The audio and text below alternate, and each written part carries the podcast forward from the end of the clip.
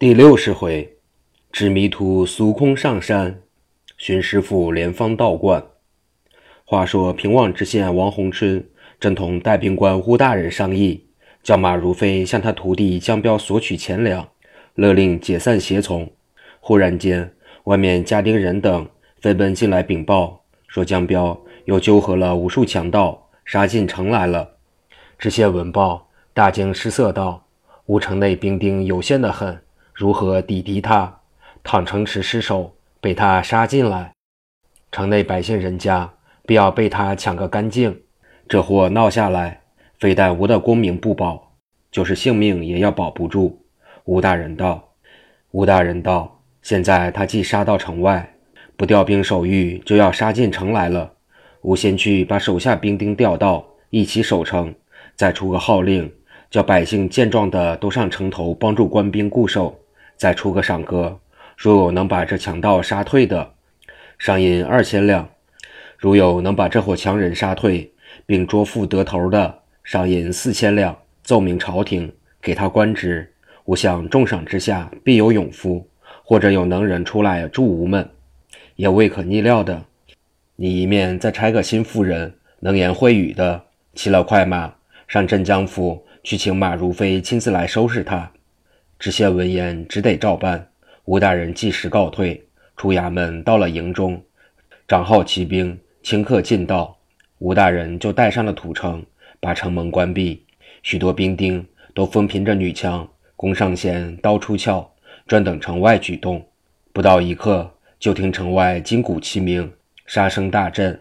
原来江彪自从杀退官兵上山之后，正在聚义厅上饮酒作乐，庆贺功劳。忽然，外面来报说，山下有一个头陀要见大王。江彪一想，吾朋友中没有头陀，这是哪里来的？吾不免叫他上山，说他是何等样人。想罢，就吩咐请他上山到聚义厅相见。小兵领令下山，不一刻就领上一个头陀来。江彪往外一见，见那头陀身长九尺，年约四十开外，面如蟹壳。大眼浓眉，狮子鼻，血盆口，两耳招风，披散着头发，头戴铜箍，身穿百衲，赤足草鞋，腰下悬着戒刀，形貌凶恶，令人望而生畏。走到聚义厅前，抬头见江彪坐着，他就打了一个问询，说声无量佛。江彪忙起身，走到滴水岩前，抱拳问道：“大师傅哪里来的？上下怎么称呼？”那头陀道。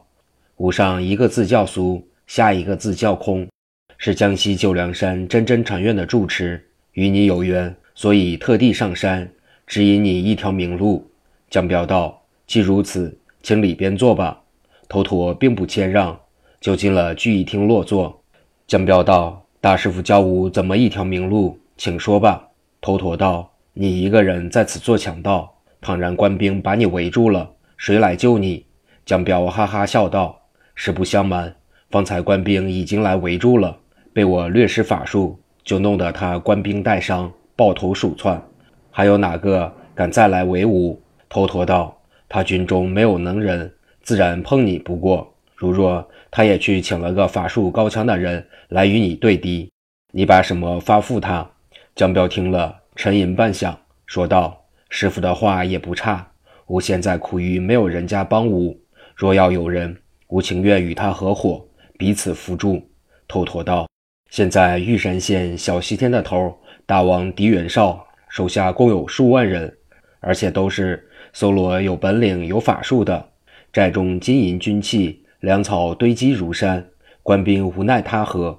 你若能归附了，同举大事，不但这山的兵丁人等粮草由他发付，不需筹办；就是你有患难，他已得信。”立刻派人来救，足可保守了。江彪闻言大喜道：“大师傅说的路即是，但吾给狄元绍没半面之缘，如何归附？”那头陀道：“不要紧，吾就是他手下的人。他现封吾做大将军之职，叫吾管金银两库兼招降使。你若有意，吾只需回去一说，准成功。”江彪道：“师傅若肯介绍，使吾归降小西天。”这真是求之不得的，只是几时好前去呢？头陀闻言，就从身畔摸出一张黄纸递过来，说道：“识得吗？”江彪道：“也还看得来。”头陀道：“你既识字，你自己瞅吧。吾是不识字，不知道他写着些什么。”江彪接来一看，见上面写着道：“大帝国大皇帝御赐金凤山头目之诏，朕自登基，今闻尔大名，久思招用，无奈不知尔驻居之处。”有志未逮，昨有小校来报，说尔已占夺此山。朕闻之不胜心幸，今特遣招降使苏空前来招你。如果归降之后，一切粮饷军器、财帛金银，都由朕发给。而其操练众军，专候朕令，图谋大事，以夺取锦绣江山。亲哉，亲哉！江彪看毕，虽不能尽解其中意义，也还知道大略。不觉眉飞色舞，对苏空道：“吾久闻狄元绍大名，如雷贯耳。今果然做得大事。只是吾向在镇江师傅观中学法术，平时脚迹不曾出门。后来回家，也不过做做那肩挑搬运的生意。他怎么就会知道吾的名字？”苏空道：“你不知，他平时专差精细心腹人，到各处探听人物，只讲究其人本领。”不讲究人家富贵贫贱，你的师傅马如飞早已闻名四海，狄元绍久想用他，所以常差人到观中左右探听他举动。知他交有三个徒弟，本领最高的是你，余外两个一男一女都不如你。狄元绍所以叫吾特地下山来请你。你今虽然归降，还需先给他做一件紧要事情呢。说罢，又从身边摸出一张黄纸来。江彪接来一看，是要他去招降师傅马如飞的旨意。江彪就为难道：“这件事情无可做不来。”苏空忙问其缘故。江彪道：“吴师傅为人极其严正，一些不肯苟且的。狄元绍虽然做了皇帝，他眼里看起来，总算他是个强盗。吾如若去说，非但必定不成功，而且还要受一顿臭骂，挨他一顿木棒呢。这哪里使得？”苏空闻言，哈哈笑道：“你这人真好愚笨，天下没有迷不上的人的。狄元绍不是立刻叫你说他归降，不过叫你慢慢用说话哄骗他、引诱他。况且吾临行的时候，狄元绍还给吾一碗丹药，叫吾给你商量，用个计哄他上山来。你在送茶之际，就把这颗丸药安放茶内，待茶吃了下去，然后再用话劝他。”必定成功。江彪道：“如何哄他上山呢？”苏空道：“吾探听得这里知县王洪春是你师傅恩人，只需逼着这人，他自会去请你师傅的。”江彪道：“怎么的逼他呢？”苏空道：“此刻城中空虚，没有多少兵丁，吾同你领着部下众人杀奔平望，离城二十里下寨，不要打进城去。知县见了，必然忧虎。”去请你师傅了，待他来时，你就退兵。他必然要到山上来给知县讲和，劝解你不要进城的。你届时就把丹药放入茶中或酒中，他一吃就上了无门圈套了。江彪点头道：“不差不差，使得使得。”苏空道：“事不宜迟，今夜就去吧。”江彪立刻放了三声号炮，把众兵丁聚集，选了一半精壮的。同苏空带了，余外一半守在山上。苏空道：“我们趁此走吧。”于是江彪就同着头陀领了众人下山，一路浩浩荡荡杀奔城来。只见王洪春一着急，果然差人飞奔到镇江骏马镇来请马如飞。那日马如飞刚正关着关门，在后花园河池中看鱼，忽闻外面打门声急，忙叫童子去开门。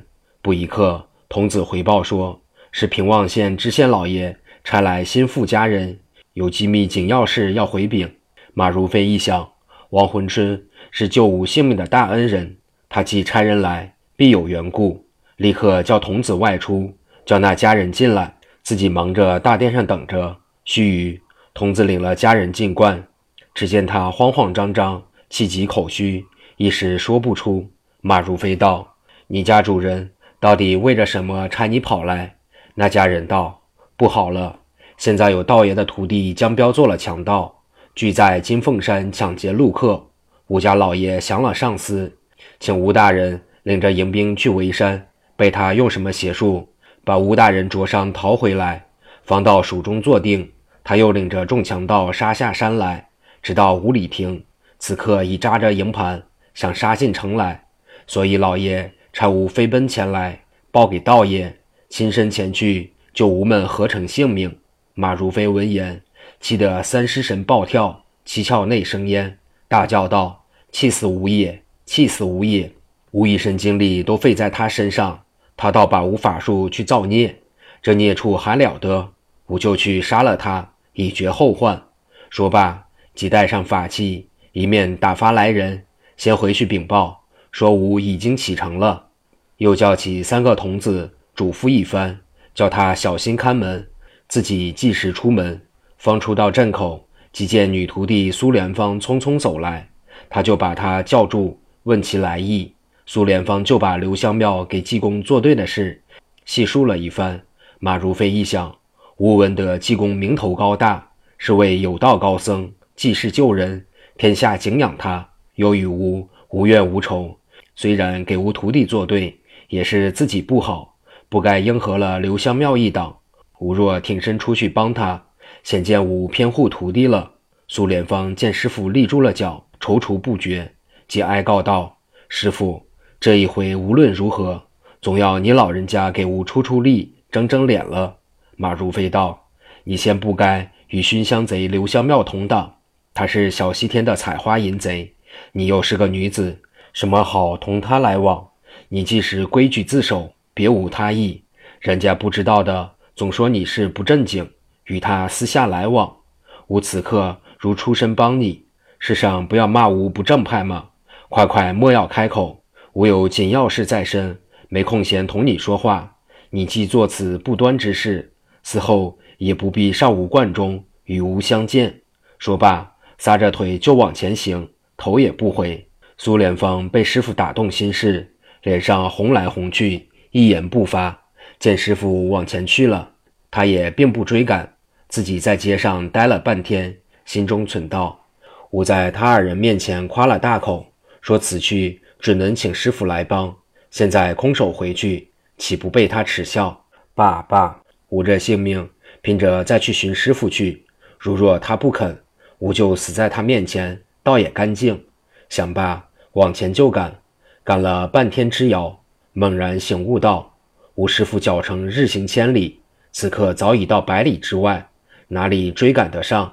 不如到他庙中去探听他所到的地方，然后再去找吧。”主意想定，回身就往观中行来，还未走到，忽然后面有人把他一把揪住。苏莲芳大惊失色，此人究是哪个？且听下回分解。